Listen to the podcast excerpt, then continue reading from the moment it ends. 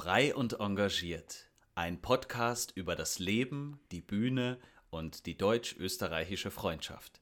Mein Name ist Michael Zehentner. Und ich bin Peter Blum. Hallo. Hallo, grüß euch. Servus und Ja, Micha, schön, dass wir wieder sprechen können. Peter, Woche. es freut mich wahnsinnig. Es ist wirklich schön, äh, dass wir es wieder geschafft haben. Ja, extrem. Ich würde mal sagen, nächste Woche ist, äh, jetzt machen wir schon die Aussicht auf nächste Woche.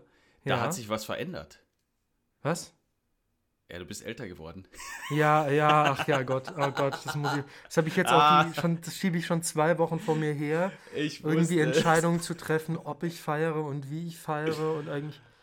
Ah, Ja, jetzt mit, mit so Corona-Zahlen irgendwo hingehen, Hm. was reservieren, ist jetzt auch nicht so geil, ne? Naja, ich meine, also wenn, ich habe ja hier in Mainz eh nicht viele, ich habe ja prinzipiell nicht viele Freunde. äh, hier in Mainz habe ich. Mit äh, dem einen machst du einen Podcast. Ja, Wie viele ja, Podcasts genau. machst du?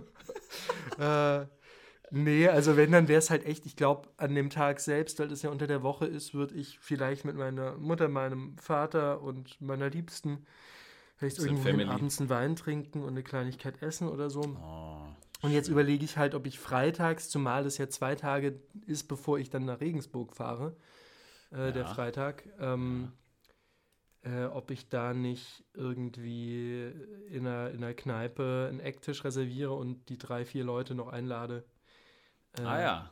die es verdient hätten. Ja, äh, warte ich auf die Einladung, sage ich nur. Ja. ich lege das genau so, dass, dass du es nicht Also- schaffst. Also ich lege es genau so, dass du dass du es nicht schaffst und sagst dir die Kneipe nebendran, äh, sodass du dich ab, abhetzt. Ich fahre dahin, hab nur eine Stunde zum Feiern, muss dann wieder einen Zug zurücknehmen. Genau, und die Stunde suchst du uns.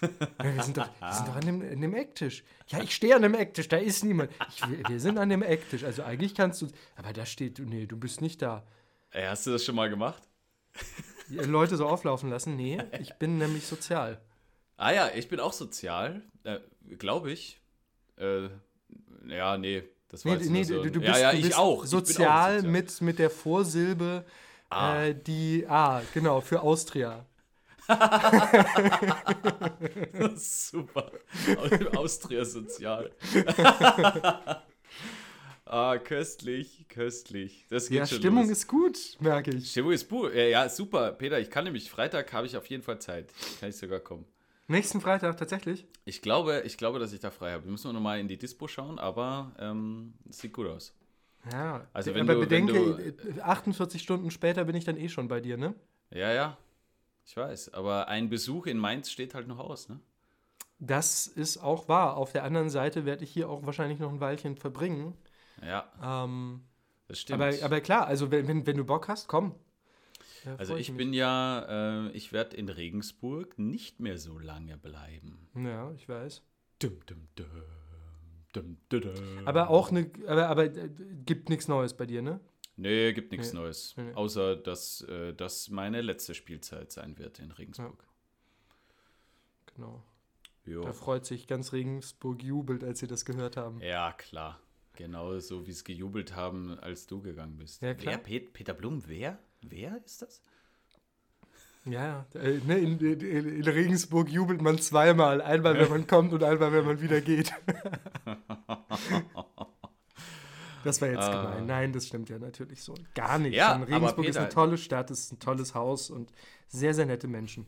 Doch, doch, absolut. Und äh, deswegen kommst du ja auch wieder und wir spielen die Bremer Stadtmusikanten. Genau, und dann können wir ja in der Tat auch äh, mindestens einen oder vielleicht sogar mehrere Podcasts aufnehmen und quasi im selben Raum. Also wir könnten uns dann tatsächlich, das wird ja eine Premiere, das ist ja Wahnsinn. Das wird, das wird tatsächlich, wird es ganz anders äh, in dein Gesicht zu sehen währenddessen. Weil wir Ja, haben ja hier nur so eine Oh ja. äh, Telefonverbindung, Audioverbindung, was ich ganz angenehm finde. Ähm, Ja, schon. ja. Ich weiß jetzt nicht, was es da zu lachen gibt, aber Äh, ja, ich bin gespannt. Das machen wir auf jeden Fall. Freue mich.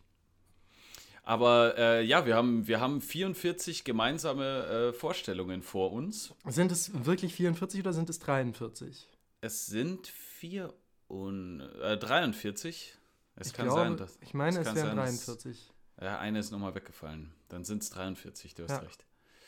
Ähm, in vier Wochen, sechs Tage die Woche, mh, so gut wie immer zwei Vorstellungen. Mhm. Und jetzt merkst du schon, ich baue eine Überleitung. Wie mhm. schafft man das? Ähm, also das körperliche, anstrengende mal beiseite gelassen, gesundheitlich äh, kriegen wir das alles hin. Wir werden alle nicht krank. Wir ja. bleiben gesund, sagen wir so.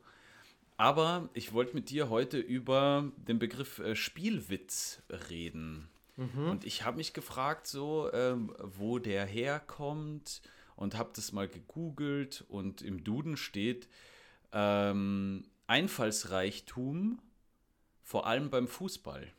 Interessant. Und ich bin ja jetzt äh, Fußball nicht so versiert, aber ich meine auch beim Tennis, bei verschiedenen Moderationen, den Begriff Spielwitz schon gehört zu haben. Und also ein, Einfallsreichtum, Fantasie. Ich würde aber mal behaupten, dass es das auch beim Theater auf der Bühne gibt. So, ein, so eine gewisse Art Spielwitz. Und ich komme da drauf, weil wir ja vor zwei Jahren äh, in Regensburg auch schon mal das, Thea äh, das äh, Weihnachtsmärchen äh, Die kleine Hexe gespielt haben, wo auch so viele Vorstellungen waren. Und wir da angefangen haben, auch innerhalb unserer Verabredungen, meine ich, einen gewissen Spielwitz etabliert zu haben. Und dann im, im Zuge dessen ist mir eingefallen, dass ich bei einem Musical in Hamburg war. Es müsste boah, König der Löwen, glaube ich, gewesen sein. Und es war am Valentinstag. Mhm. Und ich, war, ich kann mich an den Moment noch erinnern, als der Schauspieler auf diesen äh, Valentinstag, den 14. Februar, eingegangen ist, beziehungsweise den irgendwie textlich verwendet hat. Und mhm. irgendwie so äh, irgendwas gesagt hat, so, ja, aber heute ist doch Valentinstag und du, du musst doch das und das machen. Und das war ganz klar, das ist nur wegen heute, weil heute Valentinstag ist und das steht so nicht im Textheft. Natürlich ja. nicht. Und vielleicht war das auch nicht abgesprochen. Und das ist etwas, wo ich denke, so, ja klar, du musst dir diese 44 Vorstellungen, du musst das ja auch immer wieder neu äh, denken, beziehungsweise so frisch jedes Mal spielen, dass man nicht merkt, dass man keine Erschöpfung merkt, beziehungsweise dass du äh, selber Lust und Spaß daran hast. Ich glaube, es ist viel mit äh, Spaß verbunden auch und mit Freude am Spielen und dass man da auf so spontane Momente kommt. Und ich äh, habe mich gefragt, ist das was, was man lernen kann? Ist das etwas, was man hat? Äh, so ein Einfallsreichtum, so was äh, Unkonventionelles? Was, was sind so deine Gedanken, die da losgehen, wenn ich davon rede? Also bevor ich da jetzt eine ausführliche Erwiderung äh, gebe, muss ich gerade mal kurz schneuzen, weil mir die Nase läuft. Warte. Ah ja. Zum Glück äh, sitzen wir uns noch nicht gegenüber. Hm. Nee, ich wollte jetzt nicht äh, irgendwie, obwohl man das ja auch rausschneiden kann, aber äh, ich dachte, ich äh, mache das nee, jetzt nicht irgendwie in, deine, in deinen Monolog rein. Äh, was? Wir sind ganz pur, das äh, schneiden gar nichts. Nee, nee, nee, machen wir auch Zensieren nicht. Nur am Anfang hin und wieder und am Schluss. Ja. Äh, genau. Äh, nee, also ich glaube, das ist ein spannendes Thema, darüber zu sprechen, gerade bei uns beiden, weil, weil ich glaube, dass wir da relativ unterschiedlich drüber denken.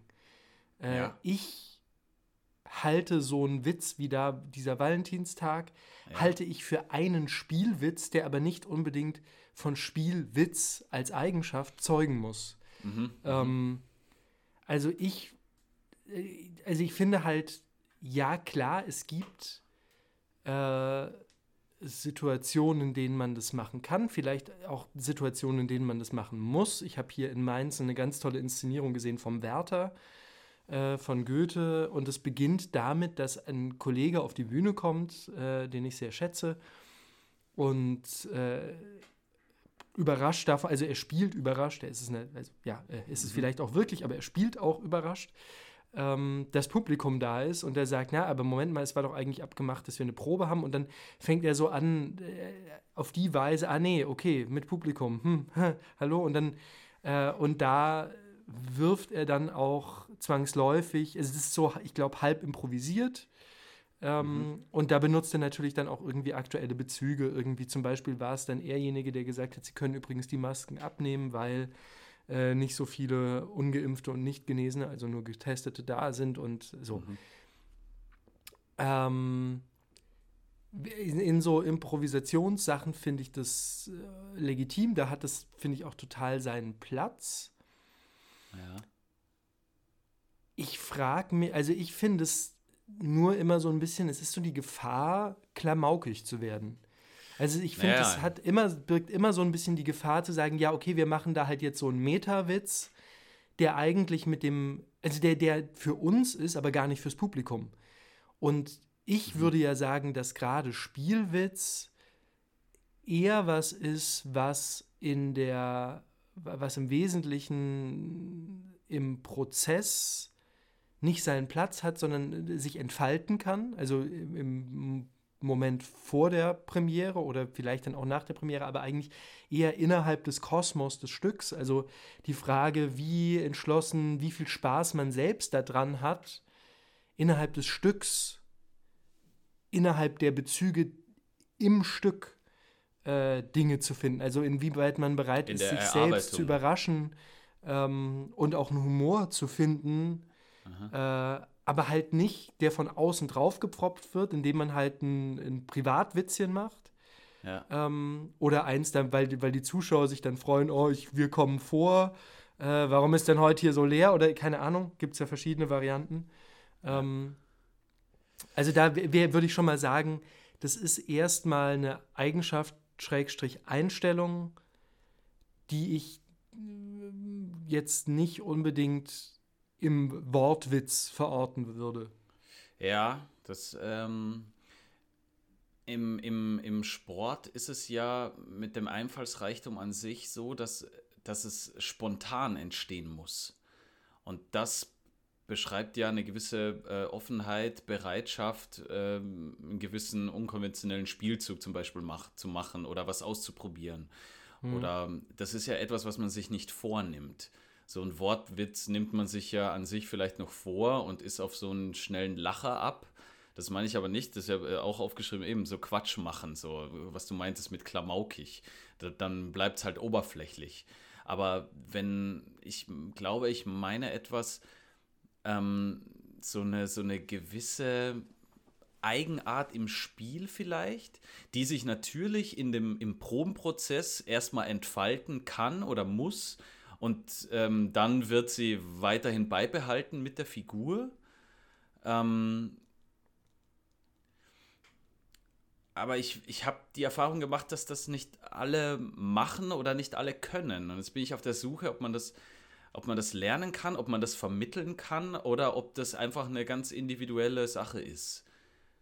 Aber wenn man es ja, von außen ich, beschreiben kann. Also ich glaube, hm. ich, ich glaube, wir sind da vielleicht, wir, wir kommen da vielleicht ein Stück weiter, wenn man irgendwie äh, von, also witzig denken wir heute ja immer sofort ans, ans Lachen, an was Lustiges. Äh, hm. von, vom äh, Ursprung her, von der Wortbedeutung her, kommt es ja eigentlich aber auch aus dem Wissen, witzig, weise, ähm, witty im Englischen heißt ja gar nicht lustig, sondern heißt eher sowas wie clever. Ja, äh, ja, ja Gewitztheit, oder, ne? Da ist es ge ja. Genau, Gewitztheit ist eher. Clever. Und ich glaube, ich glaube, das ist auch vielleicht im Sport der Punkt. Du hast eine bestimmte Situation und du siehst aus der Situation heraus, passende Optionen, irgendwie zum Beispiel im Fußball den Spielzug zu eröffnen oder ja. äh, also auch, ich glaube, die Bereitschaft, innerhalb eines gegebenen Rahmens unkonventionell oder äh, äh, ein bisschen aus dem Gedankenschema auszubrechen. Ja. So, ja, bereit zu sein, da irgendwie drüber hinwegzugehen. Und ich glaube mal jenseits davon, dass das bestimmt äh, auch ein Stück weit Eigenschaft ist. Also es gibt bestimmt Leute, die tun das halt einfach nicht so. Die brettern irgendwie mit ihrem, mit ihren fünf äh, Werkzeugen, mit ihren fünf äh, Farben, mhm. die sie haben, über jede Szene drüber. Scheiß drauf, äh, was eigentlich gefragt ist.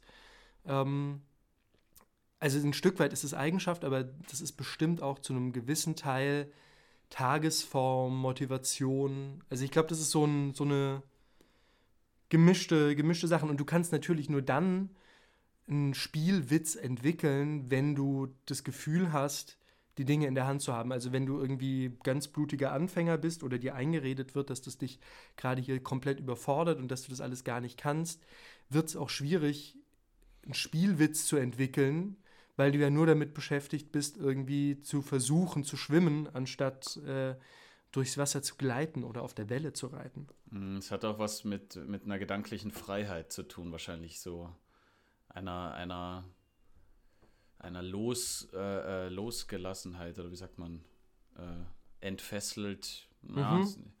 Freiheit. Freiheit, ne? Also, also halt auch nicht Freiheit im Sinne, äh, also das finde ich halt immer so einen magischen Moment, äh, wenn das klappt. Auch, und das finde ich halt auch lustig. Also für mich, ich brauche zum Beispiel äh, diese äh, Kleinigkeiten, die man irgendwie in, in, in der 50. Vorstellung dann versteckt, damit es irgendwie für einen noch spannend ist oder auch um den Kollegen vielleicht ein bisschen aus der Reserve zu locken. Das mhm. äh, ist tatsächlich was, was mich überhaupt nicht interessiert, was ich überhaupt nicht brauche, was ich eher sogar hinderlich finde, weil äh, ich, wenn es richtig gut läuft, dann klinke ich mich in die Vorstellung ein, wie in so ein Laufband und schwimme einfach mit und muss natürlich super sensibel sein. Oder, oder es gibt in München, weiß nicht, warst du schon mal in München? Ja, ja. Äh, kennst du die, ähm, kennst du einen Eisbach? Nee. Da gibt's, äh, wenn man, ist das, welche Straße ist das? Ist das die, das ist nicht die, doch, das ist die Prinzregentenstraße, glaube ich. Genau.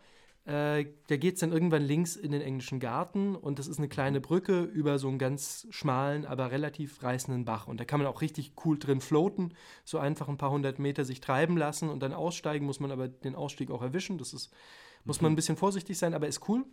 Und am Anfang und auch dann später nochmal, glaube ich, gibt es zwei Wellen, zwei künstlich erschaffene äh, Wellen für die Surfer.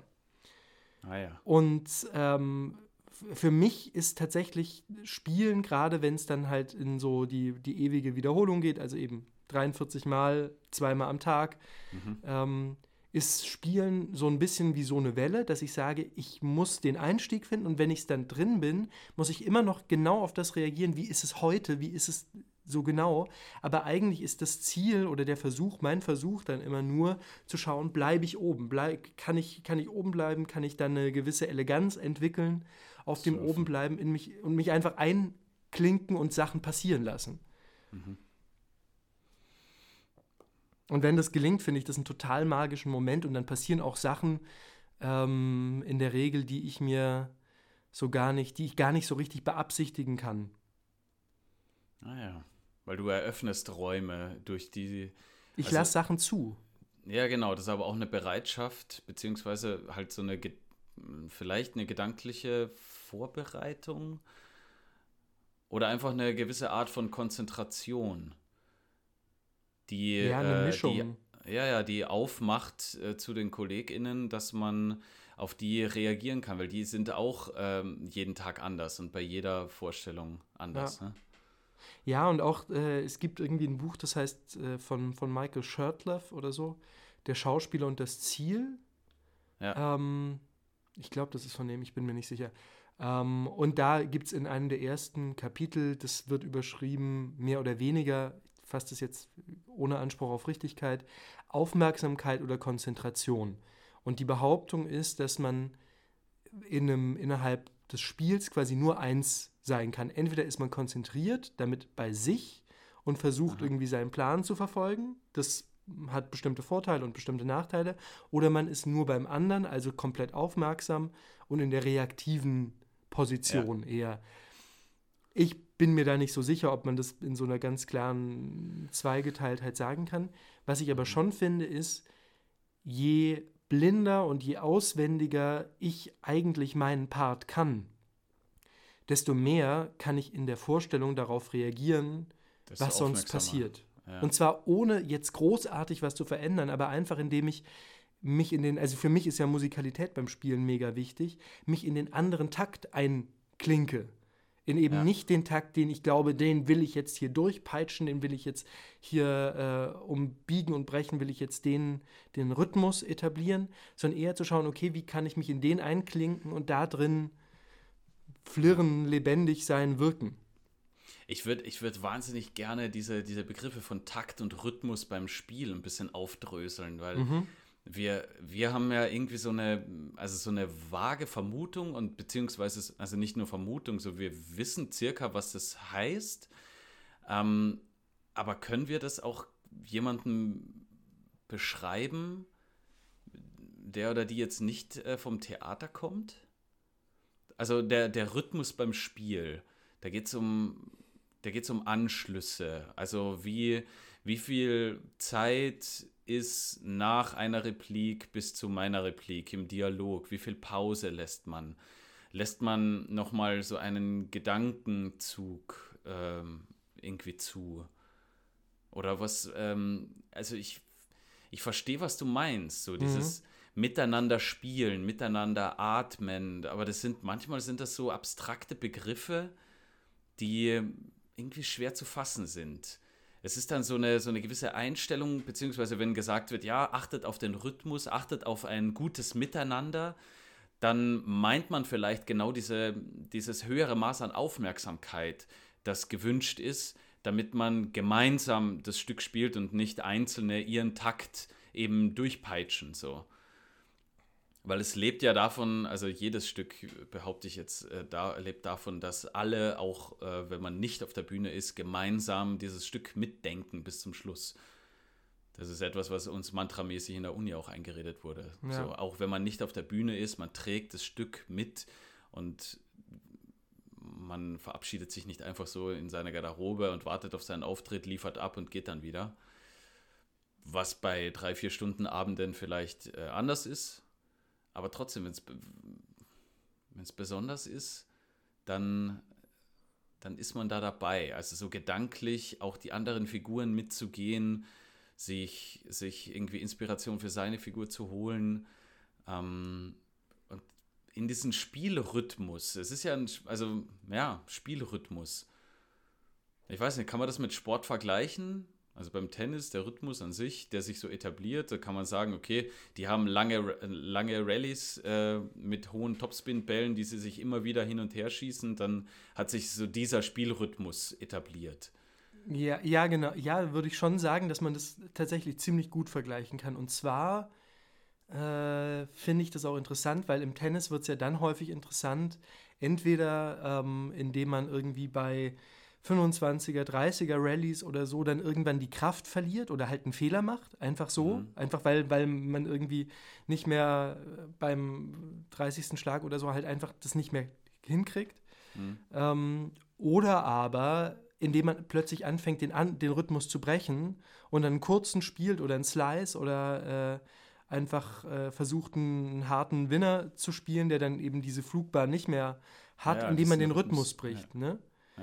Ähm, und da würde ich sagen, das gibt's, also das würde ich sagen, ist so im weitesten Sinne Rhythmus und da hat jede Szene und jede Figur auch irgendwo ihren eigenen Rhythmus, der ins Gesamtbild passt. Und äh, zu, zu, also ich beschreibe das tatsächlich immer so sehr gerne. Ich, bei mir läuft innerlich, ohne dass ich das bewusst mache, wenn ich spiele und es sind jetzt eher textlastige Sachen, wobei auch wenn sie nicht textlastig sind, da ist es mir nur nicht so bewusst, läuft innerlich wie so ein Metronom mit. Mhm. Und dieses Metronom sagt mir oder äh, gibt mir intuitiv ein Gefühl dafür, wann jetzt der nächste Impuls da sein muss.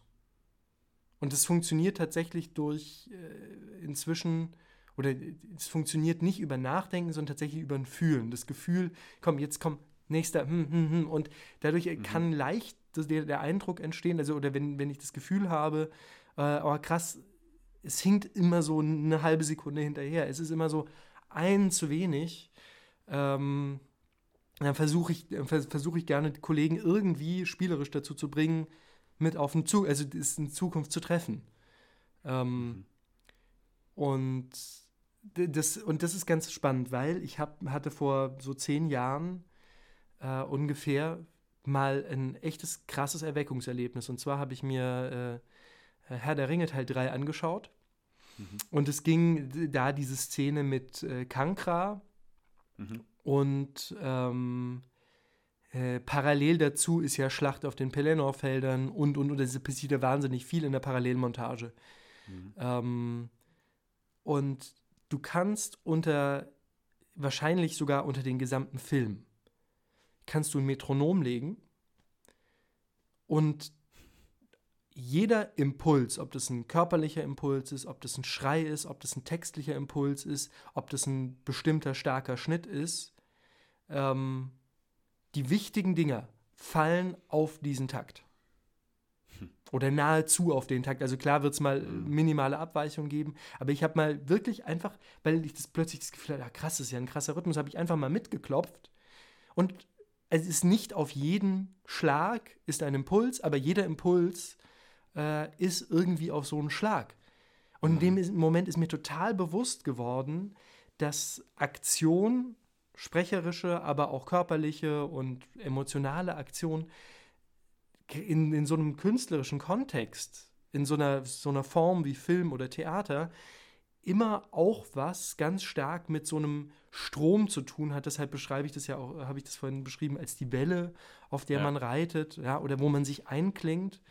Ähm, und ich glaube, wenn das da ist und wenn es nicht zerfällt, weil es gibt ja auch diese Sachen, man spielt eigentlich total schnell, aber irgendwie zerfällt es, weil halt nicht alle gemeinsam äh, auf der Bühne den Takt liefern, in den sich dann das Publikum leicht einklingen kann.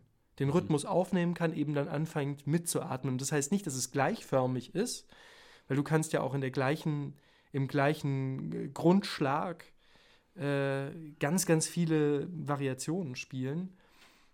Aber dieser, dieses Grundgefühl, dass man zusammen wie an einem Strang zieht, gemeinsam eingebunden ist, das glaube ich, kann man auch oder zu einem gewissen Teil eben durch sowas erreichen. Und wahrscheinlich erreichst das du den Effekt nie, wenn du wirklich ein Metronom auf die Bühne stellst und sagst, alles Wichtige muss jetzt in diesem, bei diesem Metronom. Wobei, es wäre mal interessant. Ja, ja, so, wenn so ein gedachtes, gedachtes Metronom. Also ich finde das ein ganz gutes Bild ähm, von der Gesamtkomposition einfach her. Ja.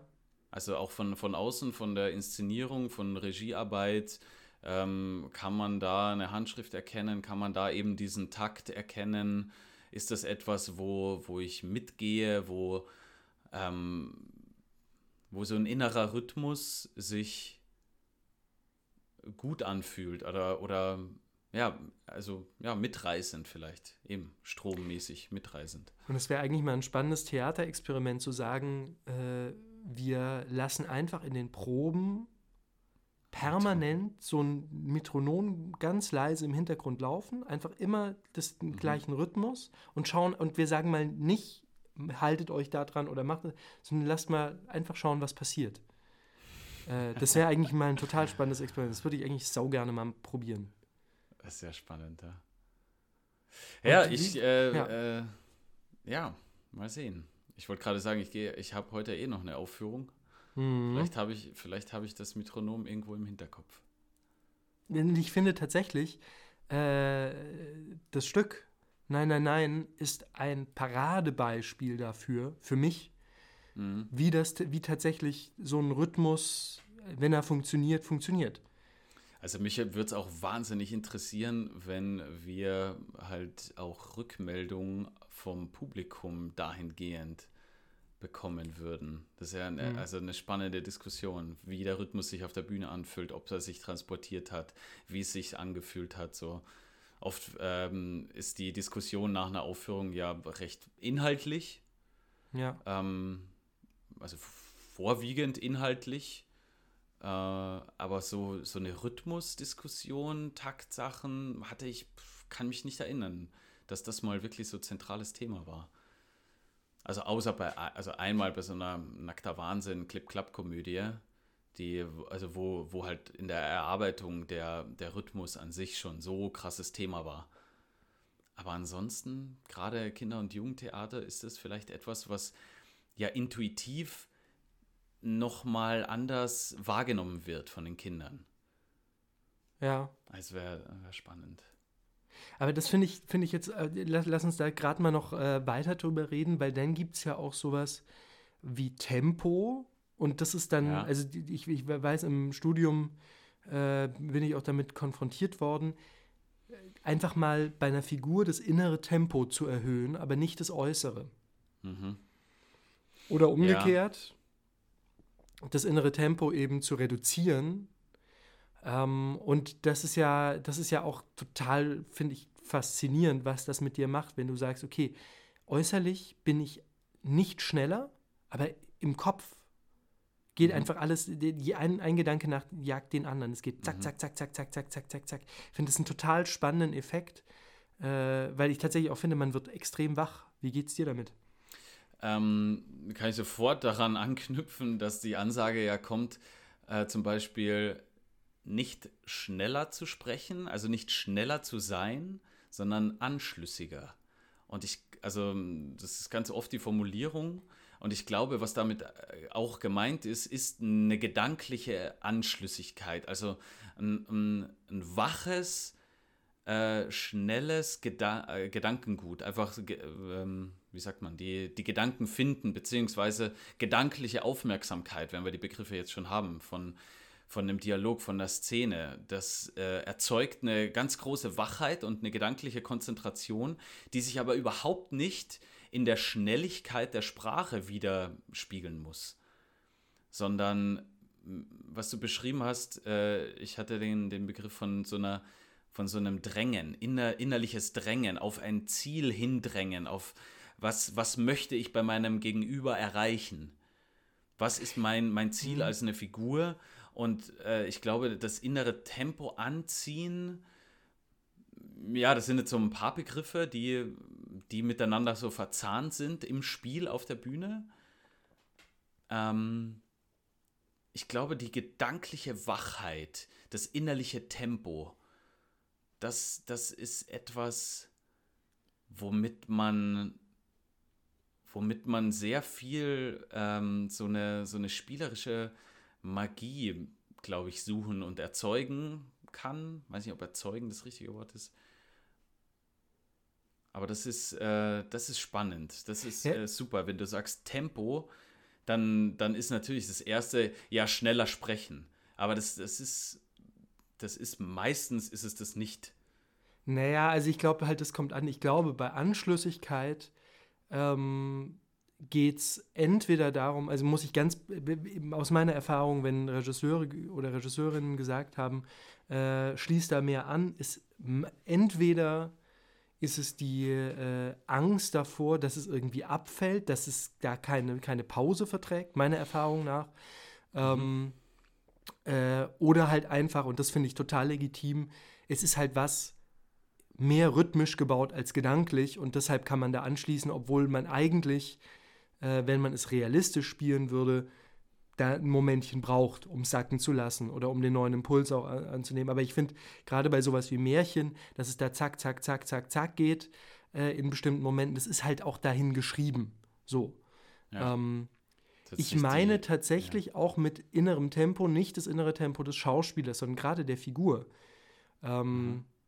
Und interessanterweise, wenn du jetzt sowas sagst wie das Ziel verfolgen und so weiter, das ist was, was irgendwie damit zusammenhängt, was ich aber jetzt gar nicht meine, weil wenn das innere Tempo einer Figur langsam ist, ist es in der Regel, also ja, nein, das ist Quatsch, aber kann es, kann es viel zielgerichteter sein unter Umständen, als wenn es schnell ist. Also ich habe zum Beispiel so eine meiner Lieblingsvorsprechrollen, die ich auch schon seit Jahren rauf und runter spiele, äh, ist äh, Mervyn aus einer Enthandlung in Spokane.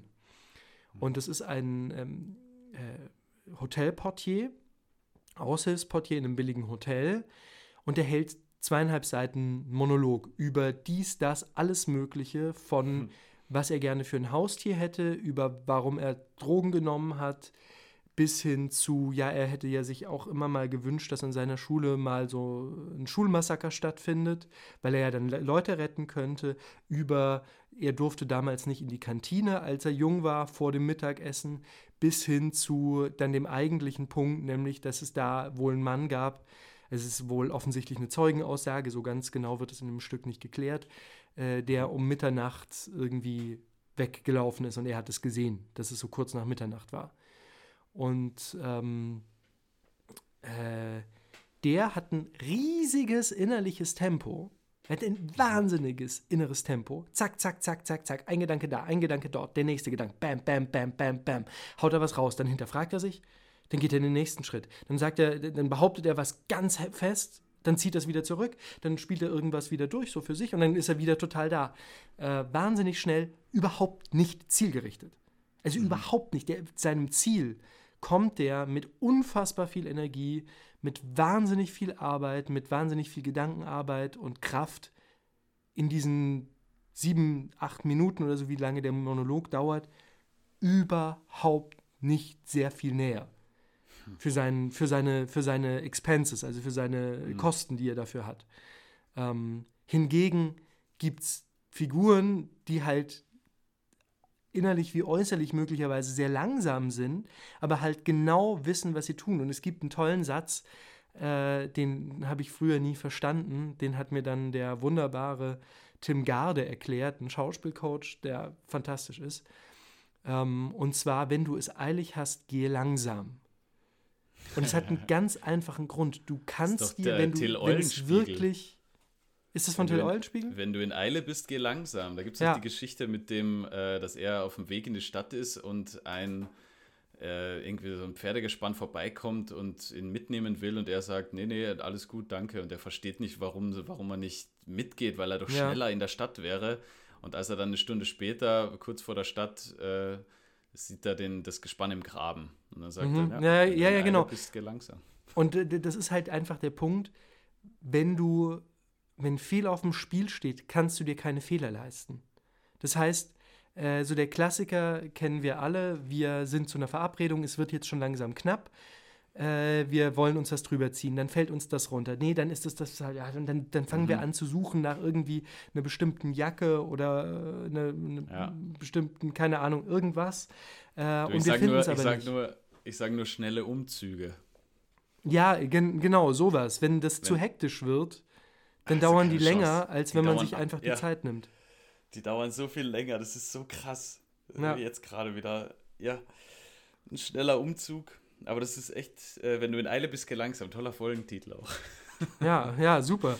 Äh, nee, und deshalb würde ich sagen, ich glaube, jede Figur, gerade, also ich glaube, als Schauspieler brauchst du, oder ist es von Nutzen, Schauspielerin, Schauspieler oder Schauspielerex, äh, Schauspielex. Schauspielende. Ähm, ist es von Vorteil, im Kopf beweglich zu sein, schnell denken zu können, schnell reagieren zu können, so wach zu sein. Mhm. Äh, was du immer brauchst für jede Figur ist in irgendeiner Weise ein Ziel und natürlich eine emotionale Unterfütterung, eine Wichtigkeit für dieses Ziel, das die Figur erreichen will. Also in der Anlage, gar nicht unbedingt jetzt im konkreten Spiel, aber in der Anlage, damit du weißt, wo die Figur im Groben hin will. Ähm, und das Tempo sagt aber nicht unbedingt was über die Dringlichkeit und die persönliche Wertigkeit eines Ziels aus. Ja. Das ist äh, echt. Äh, ich denke mir gerade so, ey, also die Folge, die kann ich mir echt noch ein paar Mal anhören. für meine eigene Arbeit. ja, ist auf jeden Fall ein spannendes, spannendes Gebiet, finde ich. Voll. Es ist auch, wenn ich jetzt irgendwann mal wieder äh, ins Theater gehe oder mal gucke, dass ich ein bisschen auf Rhythmus und auf die Sachen achte. Vielleicht Aber, im also, Kino, im Film auch mal. Äh, ich finde, von, von außen kann man da sehr gut drauf achten und äh, ich glaube auch, man nimmt es wahr, ohne sich darüber unbedingt bewusst zu sein. Also du nimmst es in jedem Fall wahr. Naja, also wenn man, wenn man sich ähm, jetzt so intensiv mit diesem Thema auseinandersetzt, ich, also ich merke das so, dass das dann so ein paar Tage noch in meinem Kopf ist. Und äh, wenn ich einen Film oder eine Serie schaue oder so, also es ging mir mit manchen Themen äh, auch in der Uni, wenn du was neu gelernt hast oder dich intensiv damit beschäftigt hast, so zum Beispiel mhm. atmen mhm. und auf einmal merkst du, okay, wie wird richtig geatmet? Kombinierte Vollatmung heißt das, dass man das Einatmen nicht hört und dann gehst du ins Theater und hörst die ganzen Schauspieler atmen. Ähm, es waren tatsächlich da nur die Männer, die ich noch in Erinnerung habe. Ähm, das ist äh, ja spannend. Ja, das weißt ist, du, siehst du, siehst du äh, Filme anders, weil du Schauspieler bist? Oder siehst du Theater anders? Oder macht also, das zu groß? Es kommt drauf auf? an. Ich habe mir jetzt, ich habe die Serie schon vor einem Jahr mal gesehen ähm, und habe mir jetzt aber die Blu-ray äh, gekauft, weil ich die einfach großartig finde und weil die in High Resolution halt einfach auch noch mal mehr Spaß macht. Und zwar von Tschernobyl. Mhm. Äh, der Serie, fünfteilige Serie, auch nicht ganz unumstritten, das ist mir auch bewusst. Aber mhm. die Schauspielerleistung äh, ist da fantastisch. Und es, also, was ich halt interessant finde, man nimmt ganz viele Sachen einfach so wahr, ohne sich darüber bewusst zu sein. Mhm. Ähm, auch finde ich als jemand, der vom Fach ist. Und dann gibt es aber natürlich Momente, gerade wenn du sie das zweite, das dritte oder das vierte Mal siehst, wo dir so klar wird, was der da gerade macht und wie großartig das ist. Und da gibt es eine Szene, wo äh, der Schauspieler von dem äh, Legasov, von dem Wissenschaftler, der dann nach Tschernobyl geschickt wird, äh, um quasi die Schadensbegrenzung zu betreiben, äh, der wohnt in einem Hotel in Pripyat. Mhm. Und er geht da abends noch an die Bar und bestellt sich einen Wodka. Und äh, es ist auch ist eine super Szene, da ein paar Meter von ihm weg gibt es halt die äh, Stadtbevölkerung oder so, die da in der Bar ist und trinkt.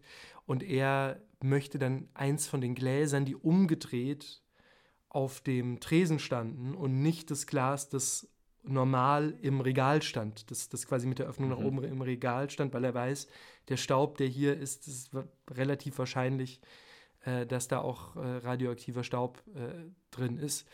Und ähm, dann trinkt er seinen Wodka und dann wird er so von der Seite gefragt, ja, sagen Sie, ist, äh, Sie kommen aus Moskau, oder? Hm, wegen dem Brand? Ja, ja. Gibt es irgendwas, worüber wir uns Sorgen machen sollen? Und dann, dann, dann sieht man, er atmet kurz, schaut sie dann an und sagt so, nein, nichts, worüber sie sich Sorgen machen müssen. Und dann siehst du aber, er hält den Blick noch eine halbe Sekunde länger. Und in dieser halben Sekunde, bevor er wieder wegschaut, sagen seine Augen, lauft. Und das ist halt, glaube ich, wenn du dir das an, normal anschaust, äh, nimmst du das wahr und, äh, und, und keine Ahnung, was, was du dir so denkst. Beim ersten Mal war mir das auch nicht so bewusst, aber mit jedem Mal, wenn ich diese Szene sehe, denke ich, was für ein Schauspielgott. Wie großartig. Wie wow. groß, weil in jeder Geste, die dahin führt, schon halt die totale Beklemmung steckt und in diesem Blick ist es wie der berühmte Deckel, den man kurz anhebt, mhm. ne, wo du dann ganz kurz reinschaust, was geht da wirklich in ihm vor. Und das ist einfach fantastisch. Ah, voll inspirierend. Cool. Mega. Habe ich mir aufgeschrieben, Tschernobyl. Es ist eine super Serie, sehr bedrückend, sehr beklemmend, mhm. um nicht zu sagen die, frustrierend. Und gerade auch wissenschaftlich oder? nicht hundertprozentig so es ist schon sehr vereinfacht dargestellt. Also jetzt weniger die Reaktorexplosion, mhm. als vielmehr Strahlen, Auswirkungen und was strahlt und wie strahlt das. Okay. Ähm, aber insgesamt schon sehr, sehr tolle Serie. Die Musik hat doch einen Oscar gewonnen, oder? Die Musikerin, die da alles. Ist das das? Ich weiß es nicht. Also ich weiß nicht, ich, das ist eine Serie, die dürfte also für die Oscars nicht nominiert werden. Ähm, Nee, ich glaube, das war, das war was anderes. Hm, ist egal. Äh, warte mal. Also auf jeden Fall hat sie äh, den Golden Globe in der Kategorie beste Miniserie oder Fernsehfilm erhalten. Mhm. Serie. Nee, genau, und der Schauspieler heißt Jared Harris und ist wirklich fantastisch gut. cool. Ja. Steht auf der Liste. Hast du noch eine Empfehlung? Ja, äh, wir, vielleicht, ich habe ja auch noch was, eine kleine Liste vorbereitet, eine Best-of-Liste. Äh, und zwar können wir uns natürlich nicht davon freimachen. Äh, ich, ich zumindest bin Riesenfan von Fest und Flauschig. von den Podcast-Kollegen von Fest und Flauschig, die fast genauso berühmt sind wie wir. und ich wollte schon immer mal so eine, die großen fünf machen und jetzt habe ich eine Top 5 Liste und zwar mit den großen Schauspielerkollegen-Typen oder auch Kolleginnen-Typen. Äh, und die wür würde ich gerne mit dir teilen und du darfst natürlich auch sehr gerne. Äh, ja, hau mal raus. Vielleicht kann ja? ich was äh, Produktives mit dazu beitragen. Also äh, Platz 5 wäre bei mir der Skeptische. Äh, ich werde das nie vergessen. Ich habe zwei, dreimal schon so Erlebnisse gehabt. Das sind dann sind meistens sehr, sehr kluge äh, Schauspieler, Kollegen. Es sind auch in der Regel, glaube ich, zumindest nach meiner Erfahrung meistens Männer, äh, die so zwischen 35 und 50 sind, die sich ger sehr gerne darüber aufregen, dass Schauspieler ja kein geschützter Begriff ist. Äh, und das Erste, was du meistens von denen mitkriegst, ist bei der Leseprobe, alle werfen sich irgendwie rein und versuchen den Text zum Leben zu bringen. Und die sitzen da machen immer vor ihrer Replik eine Pause und sagen den Text dann komplett neutral, ohne gar nichts, wollen ihn wirklich so richtig so, hm, hm, hm, so, so abtasten und ihn ja nicht, also bloß nicht zu viel Leben reinstecken, weil man könnte ja äh, irgendeine äh, Bedeutung schon reinstecken und schauen dann auch sehr kritisch immer, mh, mh, mh, äh, und bei, bei denen ist so meine Erfahrung, man muss sich wahnsinnig beweisen, bis man von denen akzeptiert wird. Und das wäre mein Platz 5, der Skeptische. Das ist ja witzig. Ich versuch, Kennst du solche auch?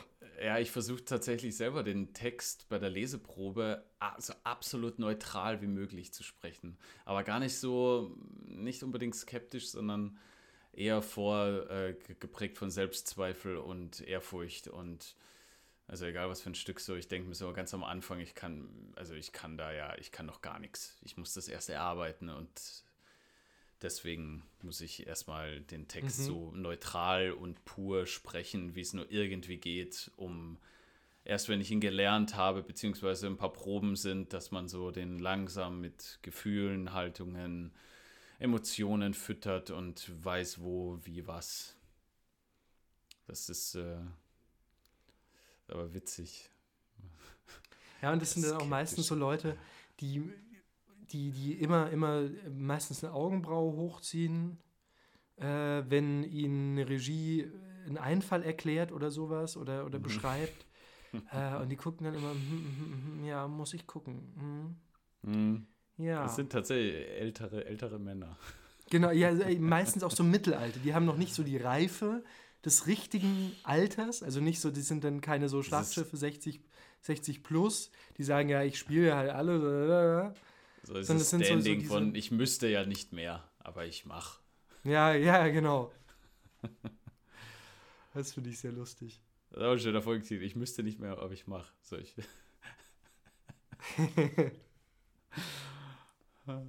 ja, hau raus, Platz 4. Platz 4 äh, ist bei mir, das ist, da bin ich auch, da bin ich, glaube ich, selbst äh, relativ nah dran auch, das ist der Intellektuelle. Mhm. Äh, das heißt, das sind diese, diese, äh, oder die Intellektuelle. Slash Verkopfte. Ja, das wird gerne vorgeworfen, würde ich, ich würde aber tatsächlich eher intellektuell. Das wird von den Nicht-Intellektuellen wird, äh, wird gesagt, genau. Äh, der Verkopfte. Genau. wobei intellektuell in dem Zusammenhang auch für mich immer bedeutet, dass die wahnsinnig lange über ihren Text reden wollen. Also die wollen unfassbar viel genau analysieren, noch eine Ebene, noch eine Ebene und noch eine Ebene mhm. und dann irgendwie versuchen, jede Ebene irgendwie zu spielen und den Text wirklich so komplett zu durchdringen. Und dann gibt es da irgendwie so einen Satz wie, äh, ja, was gibt es heute zu essen? Und die finden da 15 Bedeutungsschichten in der mhm. Zeit historisch, aktuell äh, irgendwie äh, sozial innerhalb des psychologischen Familienkontextes. Das sind dann auch die, die so wahnsinnig gerne für äh, die dritte Hexe von hinten oder so 15 äh, Seiten ähm, Rollenbiografie schreiben. Ja. Äh, und das total ernst nehmen und sagen, nee, und die, die, die sagen dann auch sowas, wenn du, wenn du denen dann als meistens als Regie oder sowas vorschlägst, ja, äh, lass uns mal in der Szene probieren, dass du das und das machst. Dann gucken die dich an und sagen, nee, das würde der niemals machen. Und dann stehst du so da. es, äh, äh, was? Was? Bitte was? Warum nicht? Ich liebe das. Das ist sehr lustig. ja, kann auf den Proben anstrengend sein. Ja, aber auch, ich finde auch sehr unterhaltsam und die, das ist ja schon, also die ist ja gut, dass die sich Gedanken machen. So, ist ja, Ja, schon, natürlich. schon Das gut. ist ja eine Euphorie und eine Liebe für den Beruf und die Rolle Ja. und alles. Also es kann einen nur unerwartet treffen, in, wenn, wenn man in der Probe was anderes vorhat. Ja. Also ich bin, ich bin da äh, gar nicht so der Typ dafür. Aber ich weiß, dass du da recht nah dran bist. Das, äh, das hat auch eine gewisse Qualität, so jemanden äh, im Ensemble zu haben, weil dass äh, wenn man es schafft, diese Diskussion zu eröffnen, beziehungsweise der Raum dafür gegeben ist, dass das auch ja immer etwas auf meine Figur abwirft Hm. weil du ja einen Kosmos bedacht hast, in dem deine sowie auch meine Figur in dem Stück sich bewegt. Und äh, ich kann mich dann gedanklich dazu in Relation setzen. Ich kann überprüfen, stimmt das für mich? Ne? Und dann äh, komme ich drauf, so, nee, äh, äh, stimmt für mich nicht, dafür stimmt was anderes. Also ich finde, ähm, das ist ein, ein sehr wertvoller Typ Schauspieler oder Schauspielerin. Ja, total. Und ich finde halt gerade dann, wenn man, äh, wenn man es schafft, also das ist ja so, ich führe ja gerne da Diskussionen, auch über das Konzept, wo ich das Gefühl habe, okay, da stimmt was an der Grundwelt nicht. Weil ich, für mich als Schauspieler oder überhaupt als Künstler gibt es halt nichts Schöneres als ein Theaterabend äh, und auch ein Prozess hin zu diesem Abend, der eine Welt kreiert, in der sich die Figuren relativ frei verhalten können, diese Welt aber so ist, dass sie sich mit einer hohen Wahrscheinlichkeit so verhalten wie im Stück. Also, da, dass man nicht das Gefühl hat, okay, da muss man sich jetzt irgendwie hinzwingen, sondern es hat eine innere Logik, dass die Figur äh, oder dass dies oder jenes passiert. Und ich fange immer gerne da an zu diskutieren, wenn ich das Gefühl habe, okay, da sagst du mir jetzt äh, oder da steht jetzt im Text das und das äh, und du sagst mir, ich soll das und das machen.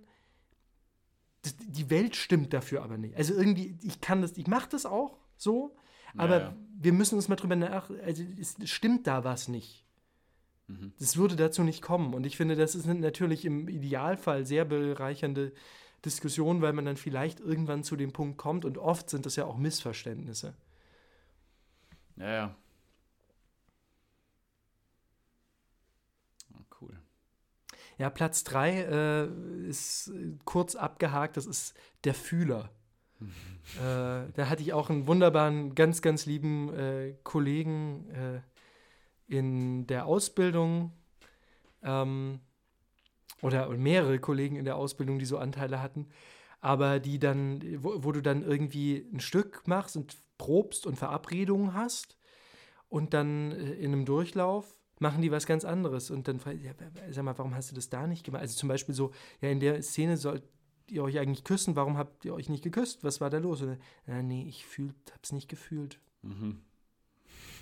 So, und das sind dann, äh, das ist ja dann auch als Kollege meistens ah, irgendwie, kann ganz geil sein, weil sie dann tatsächlich auch manchmal intuitiv unfassbar präzise äh, was treffen. Ähm, es kann aber auch wahnsinnig frustrierend sein, weil du halt auch mit dem Ich hab's nicht gefühlt alles entschuldigen kannst. Es ist halt ein Totschlagargument. Wenn Ja. das Maßgabe wird, äh, dass du es erst fühlen musst, bevor du es tun kannst, dann kannst du ja nichts tun und sagen, ja, ich hab's halt nicht gefühlt. Sorry. Mhm. Mhm. Ähm, Ja. Ich habe ich hab da tatsächlich eine, eine Kollegin aus meinem Jahrgang, Thala Eldin, ist jetzt am Staatstheater Mannheim. mhm. Und ich hatte mit ihr ein Szenenstudium ähm, Jason und Medea. Und das war für mich eine sehr aufschlussreiche Zeit, weil wir komplett unterschiedliche Ansätze hatten. Ich dachte so, ich muss erstmal den Text komplett auswendig können und dann kann ich anfangen zu arbeiten. Mhm. Die Thaler hat äh, den, den Text, den Inhalt an sich durchdrungen und wir haben angefangen zu proben, dass wir einfach mal gespielt haben. Ich habe den, den Text quasi gesagt, ungefüllt und ungefüttert. Und sie hatte das ganze Futter und die Gedankenwelt und Gefühlswelt an sich schon ähm, an, angelernt, angekratzt, an, äh, so angefangen zu durchdringen. Und das war, also am Anfang, es war absolut frustrierend, aber der äh, Szenenprofessor hat da das nicht unterbunden und ich wusste, okay, da passiert gerade etwas, was absolut nicht meine Arbeitsweise war zu der Zeit. Ähm, und ich kann da gerade irgendwie was lernen. Mhm. Also das hatte nämlich absolut seine Berechtigung auch. Also absolut. Und das ist, ähm, das ist eine Fähigkeit, ähm, die, die ich bewundere, die damals vielleicht noch ein bisschen mit, also wenn die Thaler das hören würde, sie würde ein bisschen grinsen, mit ein bisschen einer, einer Faulheit einhergeht, was Textlernen angeht. Ja. Und dass die Gefühlswelt an sich ja vielleicht das Interessantere ist. Ähm, aber trotzdem der fühlende Schauspieler, also das mit, also sich das zu entschuldigen, finde ich, äh, finde ich auch ein bisschen ja, blöd. Aber trotzdem gibt es da einen Ansatz, der eine Figur, eine Szene erstmal auf einer Gefühlsebene durchdringt, wo Text nicht primär wichtig ist in der Erarbeitung. Dann später kommt der Text dazu. Bei mir ist es anders, dass zuerst der Text irgendwie ist und dann wird er angefüttert. Ja, ich meine, was ich, also ich habe da ja ganz starke Erfahrungen mit äh, Kleist gemacht, als ich mit Kleist-Texten gearbeitet habe, auch schon als mhm. äh, Regiestudent und dann später als Spieler, dass ich, äh, ich kann es halt nicht getrennt sehen. Also, weil wo nimmst du die Vermutung über einen Gefühlszustand her, mhm. wenn nicht aus dem Text? Der kommt aus dem Text, die entsteht auch durch den Text. Ja, ja, also den das, Text hast du ja gelesen, den hast du ja gedanklich äh, dir schon einverleibt. Du, nur kannst du den Text an sich noch nicht, sondern wir haben dann äh, mit eigenen Worten teilweise geprobt. Ja, ja, trotzdem ja, mit. So. Nur, nur, also ich, ich finde halt äh, auch da, das ist ja gerne so eine Dichotomie, äh, die man aufmacht, dass man entweder vom Text kommt oder vom Gefühl. Ja. Äh, und ich finde es aber halt so ein bisschen, bisschen lächerlich, weil in dem, Moment, also in dem Moment, wo du sagst, okay, die Figur fühlt in, da so und so, ist es ja mhm. immer schon Textauslegung. Ja, und ähm, genau andersrum ein, Text, also die, meine Erfahrung wirklich mit Kleistexten ist, wenn man denen den Raum gibt und anfängt, sie nur zu sprechen, dann lösen die in dir und auch im Zuhörer, Zuhörerin die Gefühle aus, die in dem Text drin stecken. Also du, der, der, der, wenn, wenn man nicht sagt, ich will es neutral machen, also möglichst ausdruckslos, möglichst ohne dass ich äh, da jetzt, ich, ist für mich auch immer ein Stück weit zu sagen, ich biete halt dem Text nicht den Platz, weil für mich äh, in A das Wort Abfall klingt anders als das Wort Mülleimer. Das sind mhm. andere, also der, und das löst in dir, wenn du dem, äh, ich meine, das ist jetzt, sind jetzt lächerliche Worte, aber wenn du das dem in einer Kleistsprache oder so Raum gibst, löst es was anderes bei dir aus äh, und sind es halt einfach, ja, du, es ist eigentlich ja nicht möglich, Sätze, die nicht neutral sind, also die nicht zum Beispiel wissenschaftlich versuchen, auch neutral sprachlich zu sein, äh, neutral zu sagen. Es ist fast nicht möglich, weil sie transportieren immer was mit.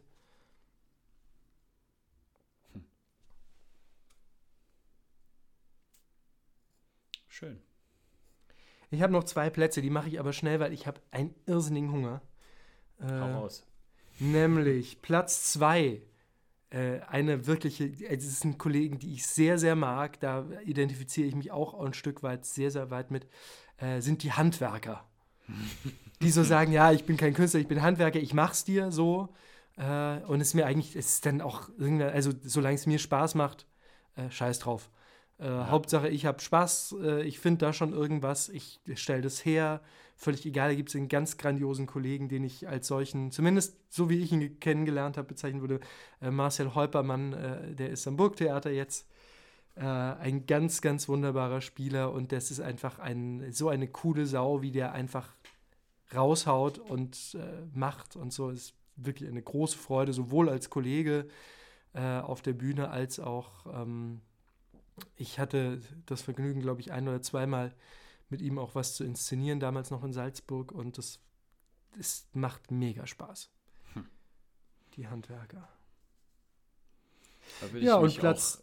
Auch, ja, hm? ja, ja, ich würde mich, würd mich da eher auch hin verorten, glaube ich, zum Handwerker. Ja.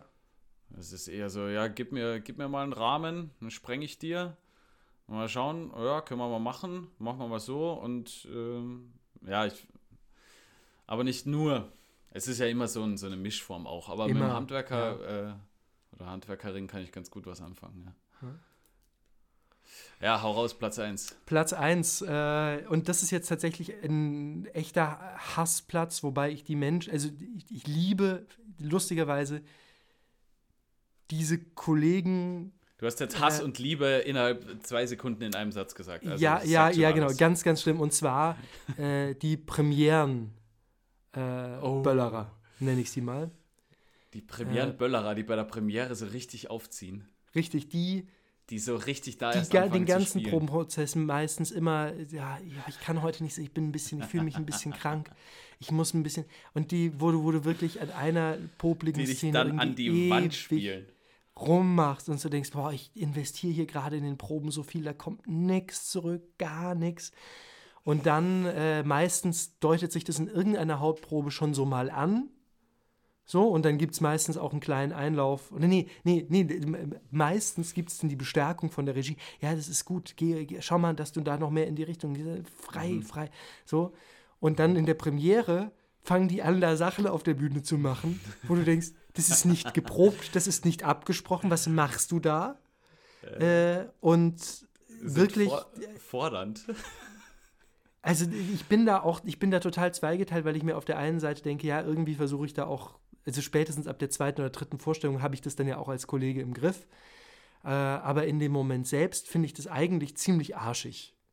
Weil das hätte man halt auch einfach mal drei Wochen früher investieren können und dann wären wir halt an einem anderen Punkt und so. Es ist aus der, der individuellen Sicht sehr ergonomisch und energiehaushaltend. Ja, total. Das ist, ähm, ja, man, man halt, haltet sich sehr sparsam. Und äh, lässt dann erst zum Schluss äh, so ein bisschen durchblitzen, was man eigentlich könnte. Ja. Und wo man hätte landen können, wenn man das vielleicht auch schon vorher mal investiert hätte. Ja. und das, die sind dann auch, das ist auch der geil, die sind dann immer nach Premieren so mega berauschend, jetzt, jetzt, und fragen sich dann immer, warum die Kollegen, die um sie herum äh, gespielt haben, warum die nicht auch so euphorisch sind bei den Premieren, sondern warum die dann frustriert sind. Ja, weil es nicht so funktioniert hat, wie man es geprobt hat. Ja, offensichtlich. Toll. Mit dieser Euphorie ja. gehe ich heute in eine Wiederaufnahme-Premiere tatsächlich. Wir haben wieder eine Umbesetzung. Mhm. Ähm, du wurdest wieder umbesetzt, Peter. Klar, wer sonst? Und das ist eine kleine Premiere heute. Und da bin ich mal gespannt, ob der Kollege aufdreht. Ja, musst du dann unbedingt erzählen, was da los ist. Ja, mache ich. es war wie wieder. immer ein Fest. Eine Stunde, über eine Stunde sind wir heute. Ja, toll. Ich freue mich auf unser nächstes Treffen und bis dahin, alles Gute. Alles Gute, ciao. Ciao.